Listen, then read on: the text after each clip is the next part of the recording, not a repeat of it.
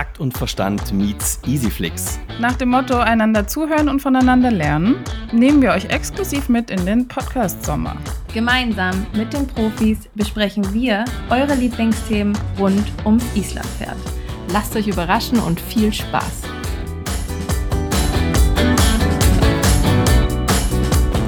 Hi Svenja, Hi Melanie. wir sind heute an einem Ort, das ist eine Premiere. Ich glaube tatsächlich gab es nur eine einzige Folge bisher, wo wir an dem gleichen Ort waren. Aber wir sind nicht allein. Nein, wir sind heute wieder im Easyflix Special und zwar mit Lisa. Hi Lisa. Hallöchen! Lisa, magst du uns kurz sagen, wen wir heute noch dabei haben? Wir haben die liebe Petra aus ähm, dem wunderschönen äh, Österreich, nämlich dem Inzing, mit am Start. Petra, magst du dich ganz kurz vorstellen, wer du bist und woher du ja, kommst? Ich habe schon kurz gesagt, aber wo das genau liegt, wer, das, wer sich nicht so auskennt in Österreich.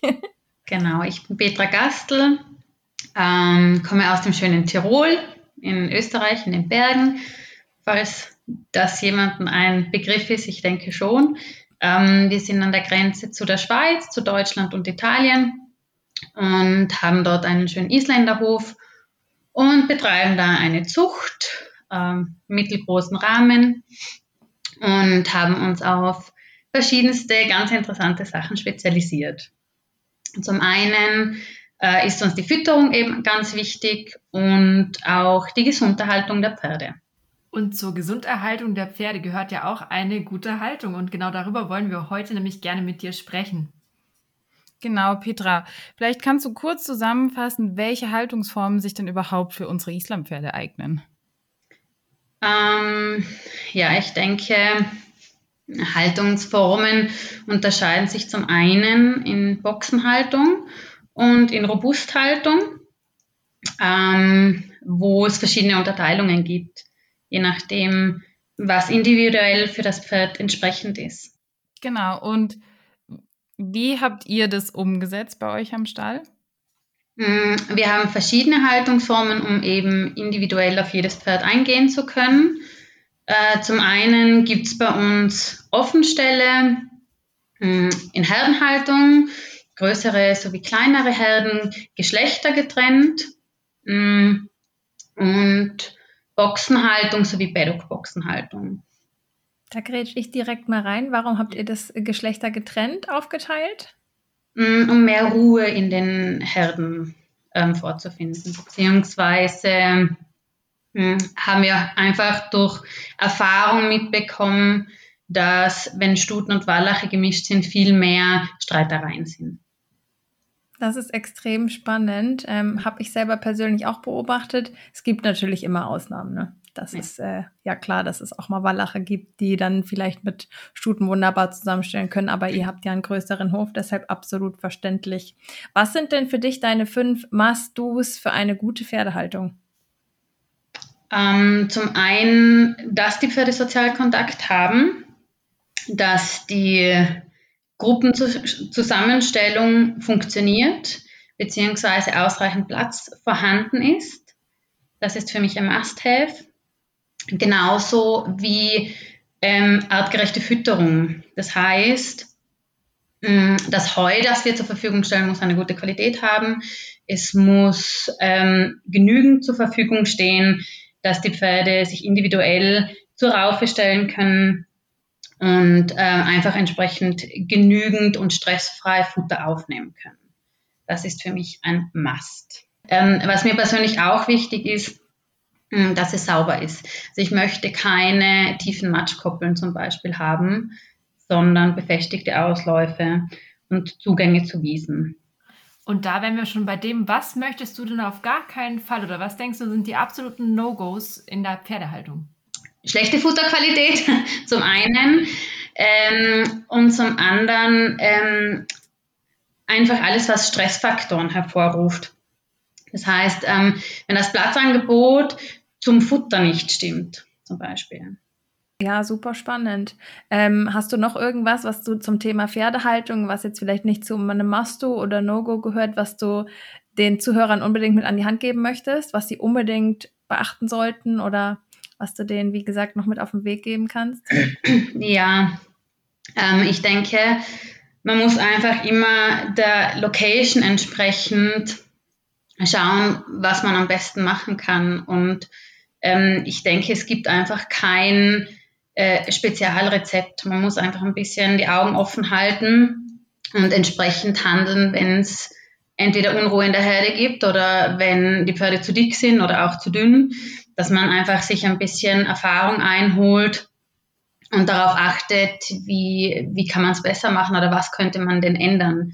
Da gibt es sehr viele Faktoren, die sich unterscheiden können schlussendlich. Wir haben noch fünf, äh, beziehungsweise nicht fünf, sondern drei knackige Fragen als Abschlussfragen, die jetzt mit der Thema, Pferde, Thema Pferdehaltung nichts zu tun haben, sondern äh, die an dich gehen und ein bisschen weg von dem Thema sind.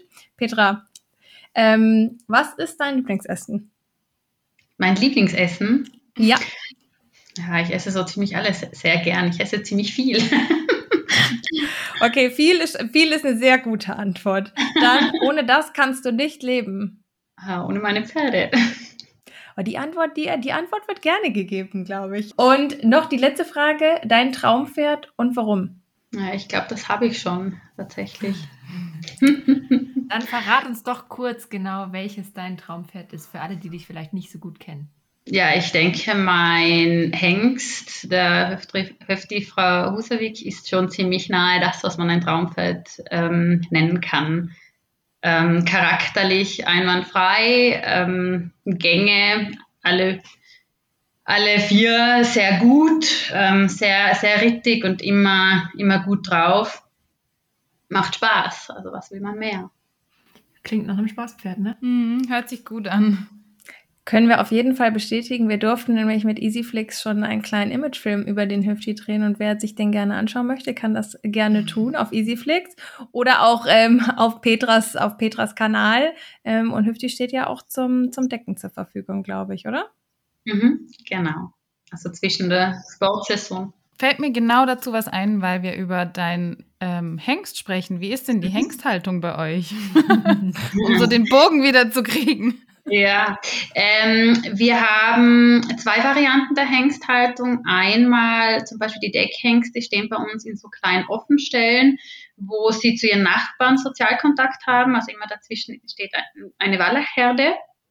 Ähm, dass die auch wirklich Kontakt zu anderen Pferden haben, dass die viel draußen sind und sich viel bewegen können, also auf befestigten Untergrund, kommen zusätzlich auf die Wiese jeden Tag.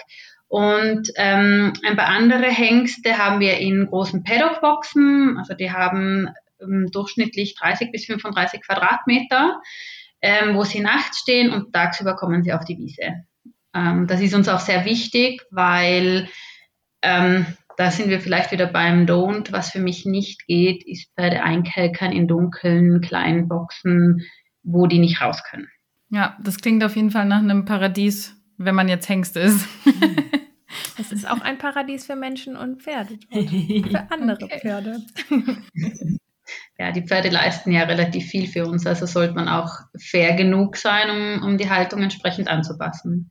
Ähm, was wären denn die Auswirkungen von einer schlechten Haltung, wo du jetzt gesagt hast, wenn die Pferde nicht auf die Koppel kommen, wenn sie wenig Platz haben, einmal psychisch bedingt, aber auch körperlich bedingt? Naja, logischerweise ähm, kann das schlussendlich nur Auswirkungen auf den gesamten Bewegungsapparat haben. Das heißt, man muss natürlich entsprechend viel mehr das Training anpassen, um die Pferde gesund zu erhalten, wenn die sich nicht frei bewegen können, was ja auch überhaupt nicht artgerecht ist.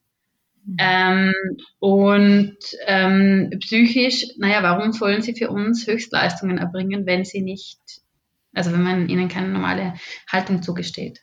Und das Thema Krankheiten ist wahrscheinlich auch vorprogrammiert, ne? Wir wissen es ja, ja. nur allzu gut. Ähm, durch Stress ausgelöste Krankheiten kann man wahrscheinlich unendlich aufzählen. Ja, jetzt wissen wir einiges mehr über die Haltung. Ich glaube, wir können jetzt für uns, für jeden, so ein paar gute kleine Punkte mitnehmen. Vielen Dank dir, dass du uns den Einblick gewährt hast in deine Welt.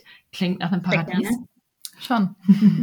Hat sehr viel Spaß gemacht. Also wer noch nicht bei Petra war, dem kann ich das unbedingt empfehlen, einmal dort vorbeizufahren, entweder auf eigene Kur oder auf Kur mit Pferd. In diesem Sinne wünsche ich euch einen wunderschönen Abend und sage Schönen Abend. Dankeschön. Tschüss. Ciao.